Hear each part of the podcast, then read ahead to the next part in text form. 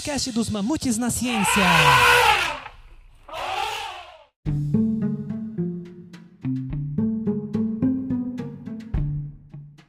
Salve, salve, mamutada! Aqui é a Gabi. Estou hoje em uma missão diplomática no Blablaquistão para ter uma audiência com a Imperatriz Mila e o Príncipe Consorte Milho. Camila Ferreira Massuda Garcia possui graduação em Ciências Biológicas pela Unesp de Rio Claro, mestrado e doutorado em Ecologia pela Unicamp e University of Wrocław, é, na Polônia. Trabalhou com as interações inseto-planta, mais especificamente com defesas químicas. Já Emílio Garcia possui graduação em Ciências Biológicas pela Unesp de Rio Claro e mestrado em Ecologia pela Unicamp. Como ele mesmo se descreve, ele é um biólogo que até tentou seguir carreira como pesquisador, mas tudo veio abaixo quando se apaixonou pela educação, lecionando nos ensinos fundamental, médio e superior. No episódio de hoje, vamos conversar um pouco sobre biologia, mais especificamente ecologia e muito sobre divulgação científica e educação. Interessou? Então, como um bom blablacanês, senta e ouça a gente. Olá, Mila. Olá, Milho. Tudo bom com vocês? Oi, Gabi. Oi, Gabi. Tudo ótimo. Ai, meio nervosa, ansiosa aqui. Tava esperando muito por esse convite. Obrigada. É, tô super honrada de estar no MamoCast. Obrigada demais, Gabi. É uma honra você está, você está nos recebendo, né? Ai, obrigada, querida. Ai, tava assim pensando, gente, o que, que a gente vai. Sabe a, a síndrome do impostor? Eu tava, meu Deus, o que, que eu tenho para falar? Eu não é... tenho nada. Imagina. Mas, mas aí eu, a gente conversa bastante sempre, né? Eu acho que a gente tem, tem no fim bastante coisa para conversar, para para trazer para como que é? Uh, quem ouve o Mamutes na ciência é a manada. A manada. Eu acho que tem bastante coisa legal para a manada ficar sabendo das nossas áreas de trabalho. Ah, que legal. As nossas peripécias. Olha, porque são muitas, hein? Assim, eu tentei escolher alguns tópicos pra gente conversar, porque se não limitar, esse episódio aqui vai ter pelo menos 12 horas de duração. Uhum, com certeza. Delícia. Então vamos lá, né? Vamos começar. É, e como de costume, né? Eu sempre gosto quando vem pessoas de uma área diferente, que nunca foi abordada no MamoCast. Eu gosto que vocês, gostaria que vocês explicassem para a manada o que realmente a ecologia estuda. Quais são as perguntas relevantes da área? Vai, Emi. Eu acho que a ecologia, por definição, ela estuda interações. Se você for pegar a definição mais atual de ecologia, a definição mais moderna do que ecólogos colocam, ecologia é a ciência que estuda interações. É, interações entre seres vivos e qualquer coisa. Pode ser Seres vivos com fatores bióticos, como outros seres vivos ou substâncias produzidas por outros seres vivos. E também pode ser a interação entre seres vivos e fatores abióticos, é, como a gente, como seres vivos interagem com temperatura, com umidade, com a água que eles precisam para sobreviver e assim por diante. Mas apesar de ter essa definição, as perguntas mais relevantes da área elas são perguntas de distribuição de organismos. O que a ecologia está tentando entender no final das contas é por que os organismos estão onde estão e como esses organismos estão organizados nesse espaço que eles estão. Quais dessas interações que moldam essa localização e essa distribuição é, desses organismos? Quais interações são importantes. Então, é, as zebras estão onde estão porque tem grama, porque tem leão, porque tem a temperatura ideal, porque tem a umidade ideal. Então, a pergunta mais, as perguntas mais relevantes da ecologia são perguntas espaciais no final da, das contas, ligadas à distribuição das espécies no planeta. Certo, Camilinha? Distribuição e abundância, né? Porque... É, abundância também, verdade. Então, eu acho que começa tudo quando eles começam a perguntar assim: por que, que eu encontro um ser vivo num local e não em outro? Ou por que, que eu encontro esse ser vivo em uma abundância gigantesca num local, mas não em outros? E eles estavam tentando entender assim como que as coisas se organizam no planeta. Por isso que quando fala ecologia vem da palavra oikos, né, que significa casa. Eles estavam tentando entender a nossa casa, o nosso planeta. como que todo mundo se organizava nos seus locais e por que que essas, esses organismos ocorriam nesses locais, né, em relação à distribuição e abundância. Que legal! é, muito mais profundo do que o imaginário popular tem da ecologia, né? E assim, já adiantando um pouco, é uma área altamente matematizável. Aham. Porque É, é muito, Gabi. A gente tem amigos que são ecólogos de Excel. que legal. É, ecólogos de programas estatísticos, ecólogos de análises de modelagem. Modelagem. coisas que a gente vai buscar na física, na matemática aplicada, que são completamente diferentes do que se imagina de biólogos, né? Bem, bem legal essa parte também. E como é que vocês fazem os, os experimentos para testar as hipóteses? Vocês só comparam distribuições? Como é que vocês fazem isso? Ai, tem tanta coisa. É, a gente pode fazer experimento, ven- quer dizer, observações, né? Vendo os locais onde os organismos ocorrem, é, fazendo as medições de como são esses locais em relação ao clima, né? Em relação aos recursos, porque tem algumas coisas que vão delimitar a ocorrência de um organismo num local ou não. A primeira coisa que a gente fala, né, é se esse organismo consegue chegar até lá. Então tem um fator fundamental que é a dispersão do organismo.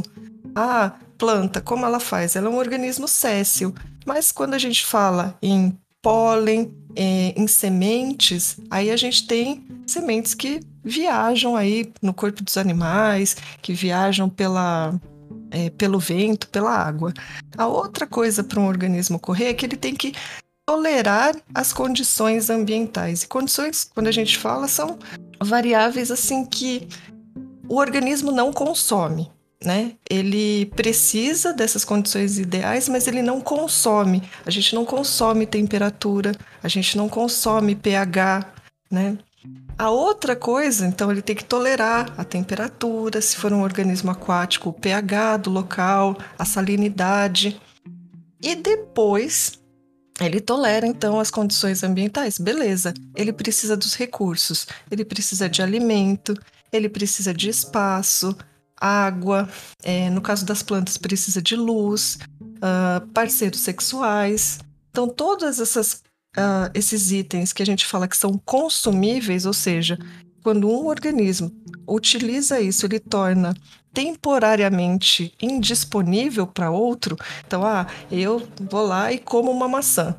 Naquele momento, aquele recurso ele fica indisponível para outro organismo. Tudo que tem ali na maçã, seus açúcares, as proteínas, lógico, depois volta, mas naquele instantezinho que eu comi aquilo agora está indisponível. Então, o que, que precisa? Chegar até o local, tolerar as condições e ter os recursos disponíveis. Aí a gente pode começar a medir tudo isso. Mas a gente também pode manipular, né? A gente pode fazer experimentos para ver os graus de tolerância, porque a gente sabe que a existência de um organismo num local afeta diretamente todos os outros que estão ali, que pode ser para melhor ou para pior. E aí a gente consegue fazer essas manipulações é, experimentais. E aí zilhões de perguntas surgem a partir disso. Como que um organismo interage com o outro? É, ele se beneficia dessas, de- dessa parceria ou não? É uma interação positiva para um, para outro, para nenhum? Essas São milhares de perguntas que a gente pode fazer. Eu acho que nesse sentido, é, a ecologia ela tem. é, ela tá. ela- você consegue achar a ecologia em todos os estágios daquilo do, do que o método científico mais tradicional prevê, né? Então, como a gente ainda conhece muito pouco do planeta, tem ecólogos que trabalham com observação da natureza, descrevendo fenômenos que a gente nunca viu na vida. É, e, e na outra ponta você tem ecólogos fazendo modelagens com animais hipotéticos é, e criando modelagens para tentar explicar aquilo que está sendo observado é, e depois voltando para a natureza para ver, ver se aqueles modelos se encaixam ou não. Tem um trabalho clássico em ecologia de modelagem, Gabi, que é um trabalho com unicórnios. Então, é um trabalho muito legal que o, o- o pesquisador usa modelos hipotéticos de unicórnios para entender o comportamento dentro desse modelo que ele criou. E daí depois ele aplica esse modelo na natureza para ver se tem algum sistema que se encaixa naquilo ou não. E com esse trabalho ele conseguiu explicar muitas coisas que a gente é, via na natureza, numa ecologia bem teórica, assim, uma ecologia muito mental, muito menos de observação da natureza. Você tem todo o espectro de, de coisas que pode se fazer em ecologia. Que legal! Fiquei agora chocada com esse modelo do unicórnio e mais chocada ainda em ele de fato ter alguma utilidade, porque eu venho de uma área que as pessoas acham que é ficção científica, mas unicórnios são mitologia. Fiquei assim, tipo, bem animada. Depois eu queria a referência desse trabalho para dar uma lida, só por curiosidade. Mas antes da gente passar para a próxima pergunta, eu fiquei com uma dúvida. A Mila falou que luz é um recurso consumível. Mas, tipo, a gente está recebendo, pelo menos durante o dia, numa certa região, uma intensidade mais ou menos constante de luminosidade. Como que assim a luz é consumível? O Camilo, ó, a Gabi se metendo em encrenca da ecologia aí sem ser ecóloga. É. Assim, ó, se a gente pensar que pra gente luz é, é importante, mas a gente não usa a luz necessariamente, ó, necessariamente até onde a gente conhece, né, no geral, é, como um recurso, mas para planta. E aí é uma coisa legal que eu acho que eu esqueci de mencionar sobre a questão dos recursos. A gente compete por recursos. Né? Então a gente compete por alimento, a gente compete por espaço, a gente compete por parceiros sexuais. E plantas competem por luz. Quando vem uma e sombreia a outra, a que ficou embaixo se lascou, né? Ela perdeu parte daquele recurso que é importantíssimo para a fotossíntese, né? É, então, nesse contexto, a gente vai falar que luz é, é vista como um recurso. É uma questão de definição, e aí que a Gabi se meteu na encrenca, porque é, para a ecologia, com, é, condições e recursos são coisas importantes para as espécies sobreviverem, só que recurso é tudo aquilo que é consumido no sentido de indisponibilizado por outro. Se você for pensar que a planta de cima fez sombra no de baixo, ela indisponibilizou a luz para outra. Mas, Gabi, é aí que está a encrenca. Por essa característica de luz que você falou, existem pesquisadores que dizem que a questão não é a luz como recurso, é o espaço que é o recurso.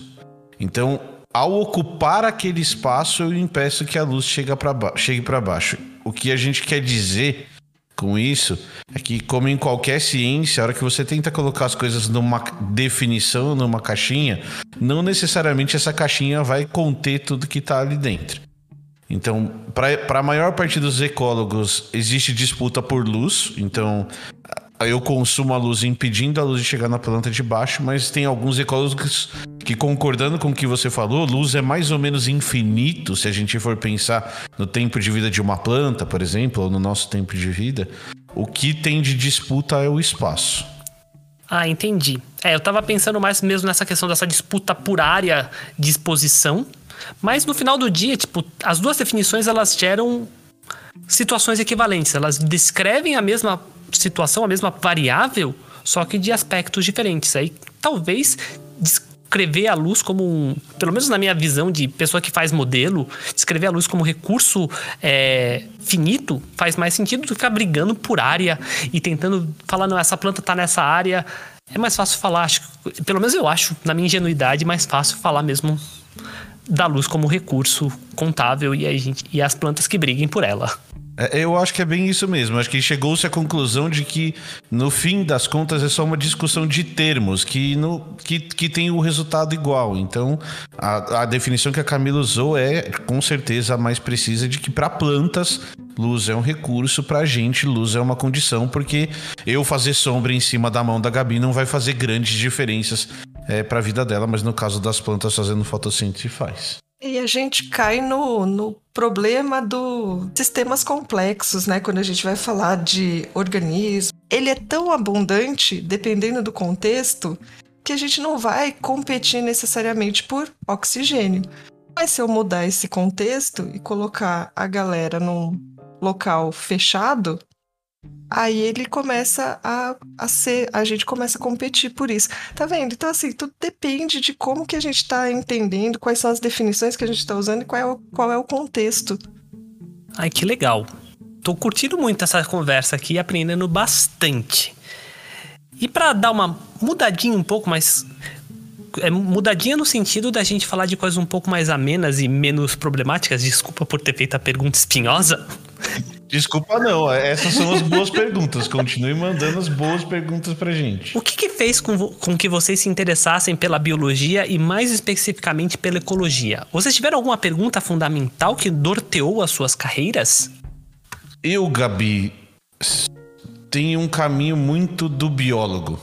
No sentido de muito cedo eu comecei a gostar de bicho. E era questão de bicho mesmo. Eu tinha. Quando eu comecei a, me, a me, me, preocupar e pensar no que eu faria, que eu pensei com biologia, eu tinha duas certezas: que eu nunca trabalharia com planta e nunca daria aula. E terminei trabalhando com planta e dando aula. Então, os nossos planos com, quando a gente é adolescente, eles só servem para ocupar nossa cabeça naquele momento, mas eu não tinha uma pergunta específica. Eu tinha um grupo de animais que eu queria trabalhar. Eu queria trabalhar com cetáceos, com mamíferos marinhos, mais especificamente com baleias. É, cheguei a trabalhar com baleias durante a graduação, odiei. E aí meu, minha vida tomou, tomou um outro caminho. Mas eu não tinha nenhuma pergunta é, norteadora. Eu tinha mais essa ideia de que trabalhar com esses grupos. E, e pensando na minha adolescência, assim, era trabalhar na praia. Trabalhar na praia com, com cetáceos ia ser incrível. Era isso que eu tinha na minha cabeça. Talvez porque por ter essa visão de biologia como algo descritor de organismos. Então, ah, organi é a ciência que estuda os bichos. É a ciência que estuda as plantas. E, e aí eu só fui entender o que era biologia mesmo depois na graduação. Então a minha escolha ela foi bem essa escolha de adolescente mesmo. Eu entrei na Unesp com. Eu fiz Unesp em Rio Claro, entrei na Unesp com 17 anos, com essa cabeça de quero trabalhar com baleias. Eu nem entendi o que era trabalhar com baleias. E Gabi, acho que você não pensou nisso ainda, mas trabalhar com baleia é uma desgraça, porque ela existe na água e existe na terra, né? É um negócio meio complicado você trabalhar com um organismo que vive num outro ambiente diferente de você. Então, acho que eu só fui entender biologia depois, mas o que me motivou a biologia foi isso. Ah, eu acho que o meu era muito assim. Eu tinha tanta pergunta, eu queria saber tantas coisas, é, que a princípio eu queria. A, minha primeira escolha era medicina. Por quê? Quando eu era pequenininha, eu sempre brincava assim que eu era a secretária do médico, né, a assistente do médico. E aí eu conheci uma moça que é minha madrinha, né? E ela falou: "Eu vou fazer medicina". Eu fiquei assim: "Meu Deus, quer dizer que dá para eu ser a médica. Olha que da hora, eu posso ser a médica. E por muito tempo eu fiquei querendo ser médica. Só que quanto mais eu conversava com ela e mostrava as perguntas que eu tinha, as coisas que eu queria saber, ela falava assim: Camila, você tem que ir para a área acadêmica, você tem que fazer ciência e não clinicar. E aí, na hora de escolher, eu foi, falei, gente, eu acho que o que mais combina comigo é biologia, né? Entender as coisas de, um, de uma forma mais geral. A ecologia veio depois, assim, quando eu estava na graduação, eu falava, eu odeio ecologia, eu odeio trabalho de campo. E de repente, quando eu entendi o que era ecologia, eu me apaixonei por ecologia, porque dava para frente fazer umas perguntas muito, muito, muito legais. É assim, o trabalho de campo, ele é uh, tem a parte ruim, né? Você não tá na sua casa, você não tem seu conforto, você tá lá no campo, tem mosquito, tem um bicho tentando te pegar, tem um bicho tentando fugir de você e vai te atacar por isso.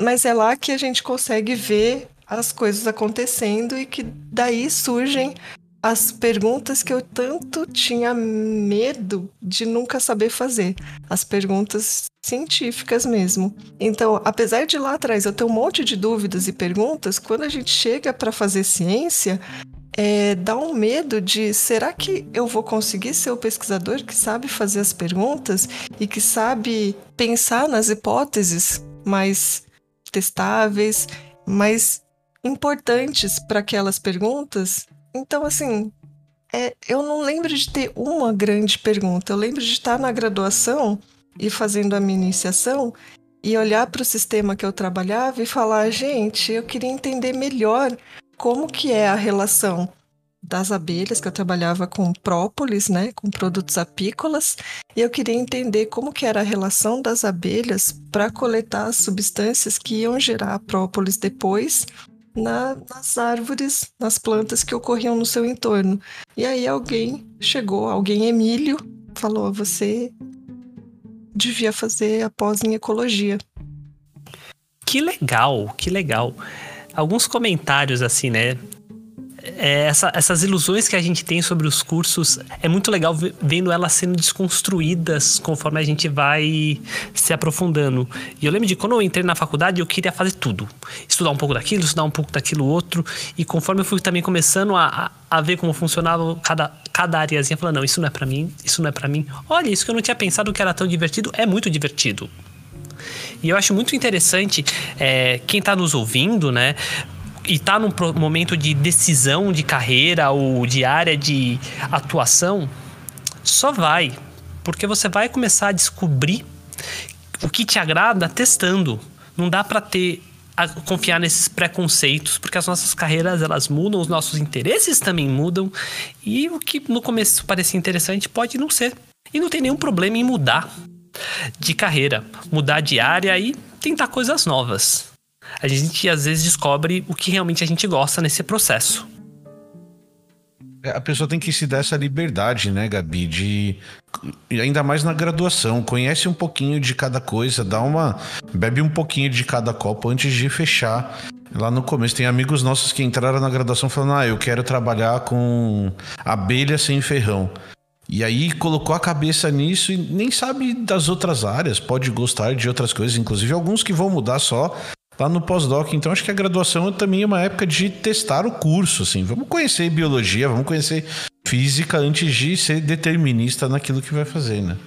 Perfeito. E a gente tem uma sorte, né, querido? Porque ecologia, ela é uma ciência tão multidisciplinar que para responder as perguntas você pode usar genética, você pode ir para botânica, para zoologia, física, física, para comportamento, né, para etologia, fisiologia. Uhum. Então, assim, a gente pode achar nas perguntas que a gente faz, a gente pode ir para tantos caminhos né? Que eu acho que a gente é, eu acho que é muito beneficiado nesse sentido, que a gente tem um campo multidisciplinar bem legal para explorar.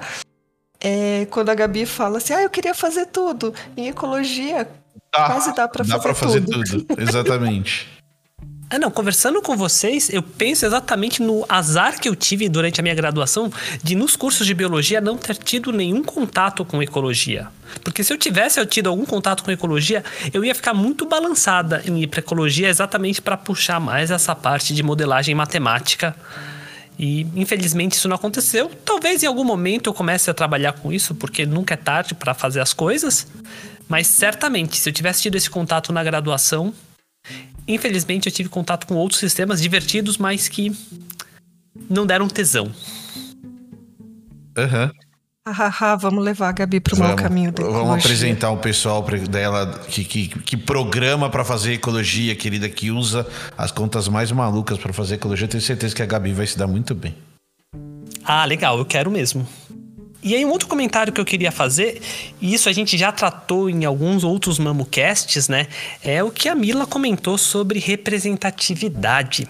Dela falar, dela não se considerar como uma candidata a médica e se imaginar nas brincadeiras apenas como assistente à secretária, exatamente pela falta de representatividade de mulheres médicas. Então, uma coisa que a gente sempre tem que deixar em mente é a gente só consegue fazer, infelizmente, quando a gente tem algum exemplo. E a gente tem que cada vez mais exaltar esses exemplos para que mais minorias comecem a ocupar os espaços que também são delas. Exatamente. É, eu falo dessa minha madrinha, é, a Mariluce, com muito carinho, porque eu acho que sem ela eu não teria nem pensado que eu podia fazer, que eu podia ser médica, depois que eu podia ser cientista, É, as brincadeiras realmente eram muito restritas ao que eu via ali. Ah, eu podia ser a professora, mas a professora de criança. Eu podia ser a caixa do supermercado. Eu podia ser uh, cabeleireira ou assistente de alguma coisa, assistente do médico. Mas daí eu comecei a pensar, nossa, eu posso ser a médica, eu posso ser a cientista. Foi, foi bem legal ter é, essa pessoa na minha vida e no meu desenvolvimento como pessoa também. Que tudo! E já que a gente está falando da Mila cientista, deixa eu te fazer uma pergunta sobre o seu doutorado. Você estudou a interação entre insetos e plantas, mais especificamente defesas químicas. E o que, que seriam essas defesas químicas e como elas interferem na relação entre insetos e plantas? Ai, a Gabi só faz pergunta difícil. Eu treino. Ai, não, é, quando a gente pensa assim nos organismos, né? É, eu acho que o mais comum é pensar, ah, todo organismo ele tem como objetivo, né? Crescer, se reproduzir. Ou não é bem um objetivo, mas o que acontece no final é morrer. Então é nascer, crescer, se reproduzir, morrer. É, e quando a gente fala de plantas, a gente vê os metabólitos da planta, né, o metabolismo geral da planta, e aí tem um metabolismo que a gente chama de metabolismo primário, que é bem para isso, é para o crescimento e para a reprodução da planta. Mas tem um, um outro metabolismo que é, a gente chama de metabolismo secundário, que os cientistas ficaram por muito tempo tentando entender para que, que servia aquilo. Por que, que era interessante para a planta ter aqueles compostos é, e manter esses compostos, né, ao longo do tempo evolutivo, ao longo das gerações, né, passando de mães para filhas, né? Por que, que era legal ter isso? E aí eles foram vendo que muitos desses metabólitos eram associados à defesa da planta. Desde uma defesa assim, ah, funciona quase como um filtro solar, né? Alguns compostos. Outros são compostos que vão funcionar para evitar o que a gente menos quer, que é perder alguma parte, né? Assim, perder uma folha, perder uma flor, perder uma raiz, ou morrer. Ela não quer ser comida. A última coisa que a planta quer é que alguém é, consuma ela como forma de alimento. Então, é, vários compostos estão é, relacionados a essas defesas seja uma defesa direta, assim, de pegar e uh, fazer mal para o organismo que vai tentar consumi-la. Então, ah, é uma toxina, é uma coisa que tem um gosto ruim. Ou para ainda alertar outro, o predador, do seu predador. Como que é a, o, o negócio? O seu inimigo é seu amigo? Exato. Exato. Que daí a gente está falando de interações multitróficas, né? A gente não está tentando só falar assim, ah, eu não quero que o nível trófico acima, numa cadeia alimentar de, ah, tem a planta, aí tem o consumidor primário, que é o que come a planta, tem o consumidor secundário. A gente não está falando só desse consumidor da planta, a gente está falando do consumidor do consumidor da planta. Então, quando a planta é danificada, ela libera uns compostos voláteis que é de planta danificada e dependendo das interações, alguns ah, algumas substâncias da saliva desse predador, desse herbívoro, podem elicitar a liberação de outros voláteis que estão falando eu estou sendo comida, né? Tem alguém aqui tentando me comer. Para os organismos que consomem esses herbívoros, né, para esses é, carnívoros que vão gostar de besourinhas, de lagartinhas, né? Eles vão olhar aquilo e falar assim: é, é, gente, ali tem a minha presa. Esse é um, um primeiro radar do desse outro predador para falar: ali está a minha presa. Estou sentindo o cheiro de planta sendo comida, porque planta, se a gente pensar, né, em massa, em quantidade ali, em relação ao besourinho, é bem mais e pode jogar na atmosfera bem mais compostos que vão ser reconhecidos. E é muito interessante para esses caras falarem assim, é, do ponto de vista evolutivo mesmo, ter essa característica de reconhecer esses sinais no ambiente. Então, se ele tem essa característica que ele é capaz de reconhecer, gente, isso é cheiro de planta sendo comida. Gente, isso é, é cheiro de meu papá, minha comida tá ali. É um guia muito bom. Uh, então, as plantas têm essas defesas químicas. E isso é bem legal porque a gente começa a entender como que as plantas e esses seus herbívoros, né, esses predadores herbívoros, eles vão se moldando ao longo do tempo evolutivo, quase que numa corrida armamentista, sabe que nem na segunda na Guerra Fria, né, que os, os países ficavam se armando, se armando, e aí a planta pega e impõe uma defesa para o seu herbívoro predador, né? Aí esse herbívoro predador, com a sua diversidade ali, alguns não vão conseguir superar essa defesa, outros vão. E aí esses, e aí a planta, essa defesa química da planta age como uma pressão seletiva. Então seleciona ali esses que não conseguiram contra e a favor aqueles que conseguiram superar essa defesa. Então, isso na populaçãozinha ali daquele é, herbívoro, daquela espécie, daquela população, é, essa característica ela é fixada, se mantém e aumenta, né? Ela se, pode se tornar é, mais frequente na população. Aí, a planta vai tentar se defender de novo, né? De novo, a mesma coisa vai acontecer do lado da planta. Aquelas plantas que não têm um outro mecanismo de defesa, elas vão ser selecionadas contra. Aí agora o predador é a pressão seletiva nas populações dessa planta. E vai ficando essa briga de um tentando se defender e o outro tentando superar as defesas de planta.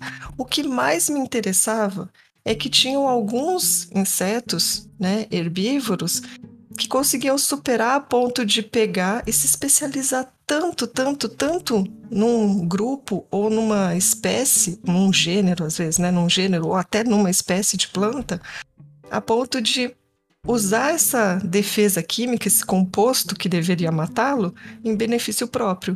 Ele consegue detoxificar e incorporar no seu corpinho para servir de defesa para ele. Então, era isso que eu queria entender: sequestro de defesas químicas. Que louco, contrabando de armas, insetos contrabandeando armas de plantas. Que faz sentido tudo isso? Para mim faz e eu tô chocada. Imagino que quem tá ouvindo a gente agora também esteja. então, isso é uma coisa que começa assim, é, com os caras primeiro tentando entender por que, que o mundo é verde, né, gente? Por que, que tem tanta planta assim?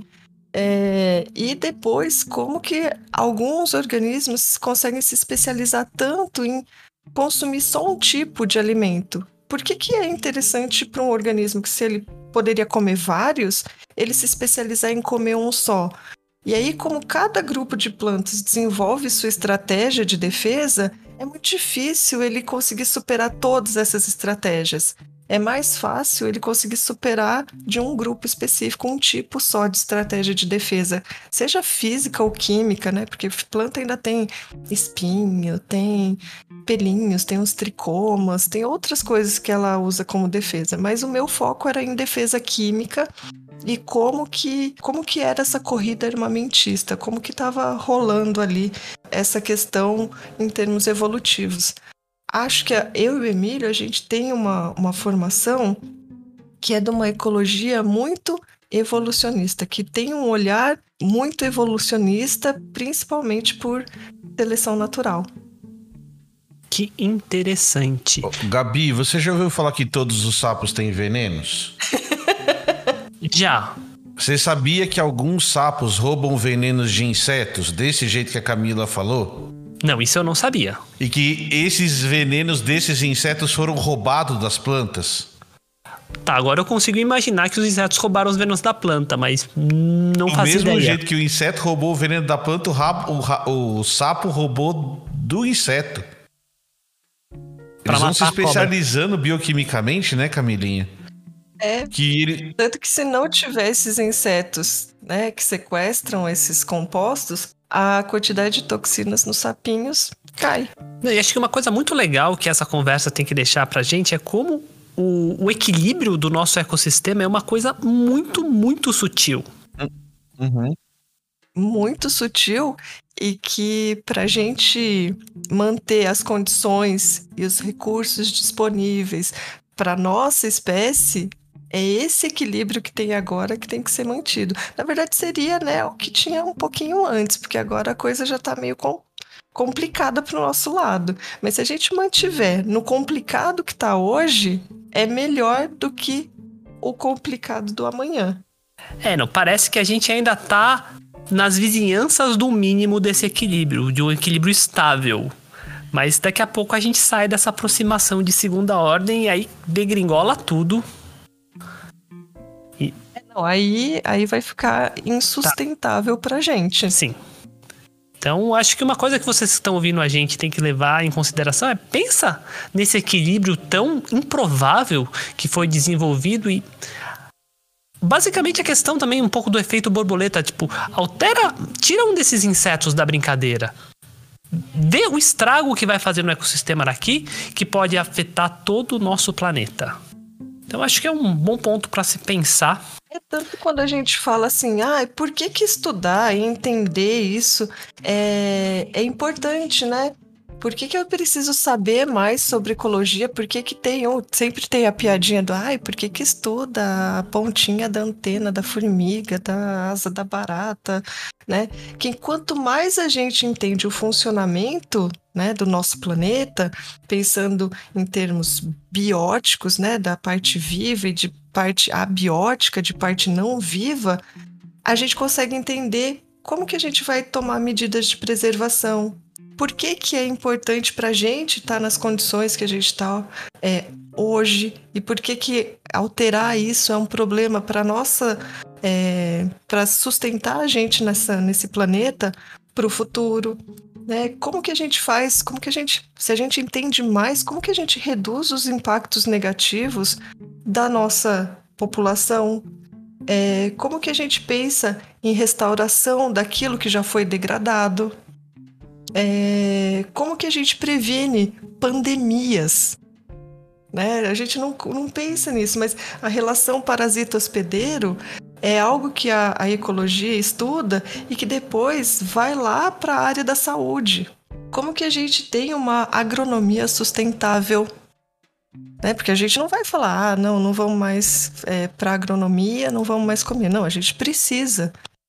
Mas a gente precisa de algo que seja sustentável como que a gente gera energia, como que a gente usa recursos naturais que são importantíssimos. Olha só, lá do começo a gente está falando, para um organismo existir num local, ele precisa ter seus recursos disponíveis. Mas como que a gente mantém esses recursos a ponto de não afetar as próximas gerações? E aí a gente cai na definição de sustentabilidade.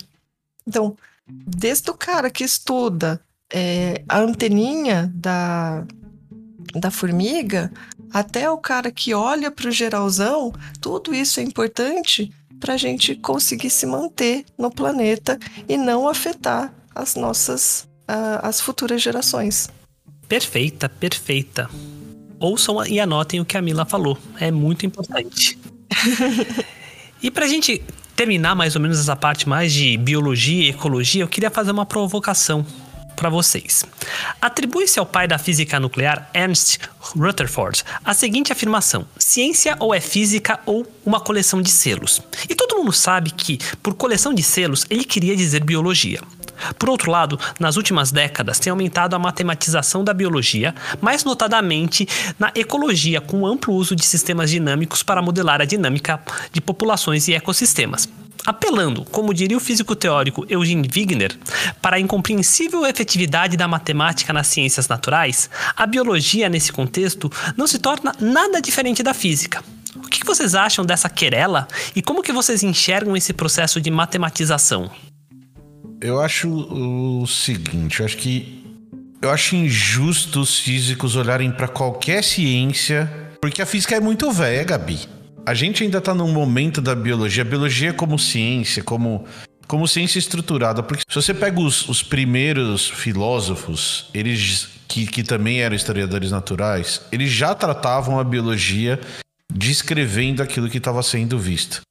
Mas por muito tempo a ciência realmente, a biologia realmente foi uma, um, muito mais um objeto de curiosidade, no sentido de ter pessoas viajando pelo mundo e levando esse mundo curioso de volta para suas, para suas casas. E aí você tem a construção dos grandes museus do mundo a partir do imperialismo inglês, a partir do imperialismo francês, a partir da, da, do, do Ocidente representado pela Europa viajando o mundo e realmente fazendo essa, essas figurinhas, né? Ah, eu tenho, você não tem, e, e fazendo esse levantamento. Mas as, a biologia como uma ciência, mesmo como uma ciência no sentido que a gente imagina, de teste de hipótese, levantamento de hipótese, ela é algo muito mais recente. É, olhar para a biologia como ela era feita no século XVI e falar que ela é assim até hoje é um pouquinho de ingenuidade e falta de conhecimento dentro disso que você falou. Então eu acho que a, a, biologia vai se aproximando da física, dessa, desse uso dessas ferramentas matemáticas cada vez mais poderoso, a hora que ela passa por um amadurecimento como ciência. Que usar a matemática para descrever aquilo que a gente está vendo e principalmente a gente volta para o começo da live para modelar aquilo que a gente está vendo. Uhum e nessa bagunça que vocês estavam falando antes, dessas mudanças que a gente está causando do planeta, tentar, a partir desses modelos, fazer previsões, é algo muito recente e cada vez mais forte em biologia. Só que, e aí terminando o que eu vou falar, a gente sabe tão pouco do mundo que a gente vive, Gabi, que a gente precisa da parte da figurinha ainda. Eu não sei se fez sentido o que eu vou te falar agora, mas a gente ainda tem coisas em biologia que a gente nem sabe que existem. Então, ao mesmo tempo em que eu tenho uma, uma ecologia, uma, uma biologia muito matemática, uma biologia é, que se aproxima da modelagem da física, é claro que a física, em muitos aspectos, ela tem, tem coisas muito mais complexas sendo escritas, desenhadas, é, por estar nesse estágio mais avançado, inclusive, por ser uma ciência um pouco mais antiga, mas ainda a gente tem um monte de biólogo e talvez a gente precise ainda mais desses biólogos para descrever a natureza antes de modelar a natureza. Resumindo tudo isso que eu falei, a gente, a gente faz hard science em biologia, mas eu não fico tão ofendido com a parte da figurinha, talvez. Não sei se fez sentido toda essa bagunça que eu fiz aqui, mas é isso. Vou dizer que a parte da coleção de selos, é, ela não é ofensiva porque faz parte, né? A gente não faz só coleção de selos, a gente não só é, classifica organismos, estruturas, né? A gente vai além, mas precisou e ainda precisa desse campo de descoberta do, de organismos, de moléculas que a gente sabe que às vezes estão uh, no nosso corpo e a gente nem ainda nem se ligou que elas estão lá. É, de classificar e de nomear um monte de coisa.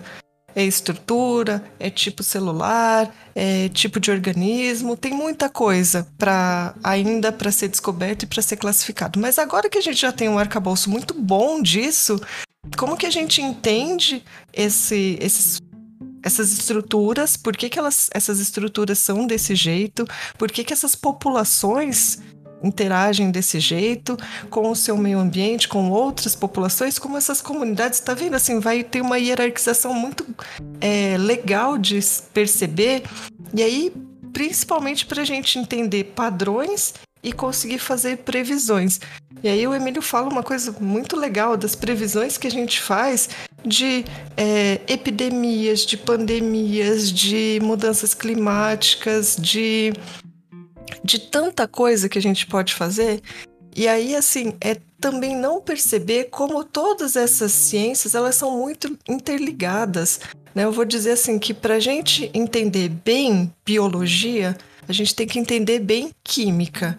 E para a gente entender química, eu acho que é fundamental que a gente entenda física. Então, uma coisa não se separa da outra. E aí agora, quando a gente fala, né, em matematização, em modelagem, como que a gente vai entender essas estruturas, essas populações, essas comunidades, esses ecossistemas interagindo sem traçar os modelos que vão, talvez, em alguns pontos, simplificar né, toda essa abundância de coisas que tem, né, numericamente mesmo, tem tantas coisas, tem tanta em cada uma dessas coisas que eu falei tem tanta variação. Como que a gente entende esses padrões? Como que a gente entende a manutenção disso e como que a gente faz previsões para o futuro se eu alterar A, B, C, qualquer um dos fatores? Como que isso pode se manter estruturado ou como que eu posso desestruturar ou como eu posso reestruturar? Então tem tanta coisa legal para a gente trabalhar com ecologia que vai precisar da física, da química e vai deixar de ser só coleção de selos, que é importantíssimo. E hoje a gente fala, tem uma desvalorização do taxonomista e de outros pesquisadores que fazem essas classificações e que fazem essas observações para colocar, tentar colocar as coisas em caixinhas, nomeando, mas quando a gente precisa disso, tá faltando, né? A gente não descobriu tudo, a gente não conhece tudo, a gente não sabe tudo. Então, ah, eu entendo a parte, não chega super me ofender, mas eu acho que é, é simplista demais falar que a gente é só colecionador de selos. Muito bom. É, de fato, a biologia estuda sistemas muito mais complicados do que a física estuda. E aí eu acho que eu entendo o ponto que vocês quiseram levantar. Precisa ter bastante coleção de selo para usar o, o termo para poder identificar, poder ter a chance de identificar quais são os graus de liberdade relevantes para então poder fazer um modelo simples que a gente consiga entender o que está acontecendo. Exatamente. Exatamente isso. Exatamente. É, e, e, também tem uma questão de.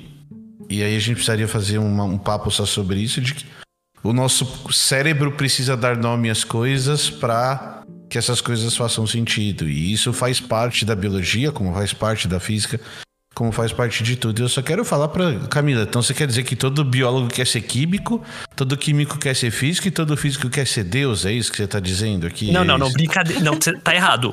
Todo físico quer ser matemático e todo matemático é Deus. Ah, perfeito, perfeito. Desculpa, eu esqueci. É que matemática nem ciência é, né, Gabi? Então eu Verdade. esqueci. Ah, desculpa, desculpa. Emílio, Emílio, que horror. Não, e quando a gente começa a estudar estatística, é bem legal você ver assim, meu, como que eu vou é, analisar esse conjunto de dados né? Pensando que ele saiu de uma população gigantesca. E aí eu fiz uma, um, uma amostragem legal, eu não fiz uma amostragem legal. Quais são as melhores formas de eu entender esses, é, esses processos, essas interações, esses, esse conjunto de organismos? Ah, ó, a gente podia ficar viajando aqui por horas conversando disso. Perdão, perdão, eu sempre me perco aqui, eu adoro falar de biologia, ecologia. Ai, tá muito legal. Pena que a gente tem que mudar um pouco de tema, senão a gente não cobre todas as perguntas da pauta. Porque a gente nem chegou em divulgação científica e educação ainda. Ah, a gente não. só falou de ecologia. Mas não, agora a gente vai mudar um pouco de tema. Salve, mamutinha. Aqui é a Rebeca, editora desse episódio. E eu sei que muitos blabaquistaneses e mamutinhos estão acostumados com conteúdos que têm vários pirulas de duração, mas para esse podcast não ficar muito longo e o conteúdo organizado, eu parti esse episódio em dois. Então, no próximo episódio, o Milho e a Mila vão contar como foi ter uma escola, que é a estuderia, e sobre o canal Plablalogia. Então, fiquem ligados. Eu vou botar aqui pra Gabi terminar o episódio e é isso. O que você acha disso? Dá estrelinhas pra gente também no Apple Podcasts, siga no Spotify e Google Podcasts. Escreva pra gente nas nossas redes. Curioscat, Mamute Ciência, e-mail mamutesnaciencia.gmail.com, Instagram Mamutes na Ciência, Twitter Mamute Ciência e site na nossa bio, tá? A música é por mim, a pauta por mim, Emílio e Mila, a arte e edição pela produção. E é isso, muito obrigada por terem ouvido esse MamoCast maravilhoso e a gente se vê, ou se ouve na verdade, no próximo episódio. Tchau!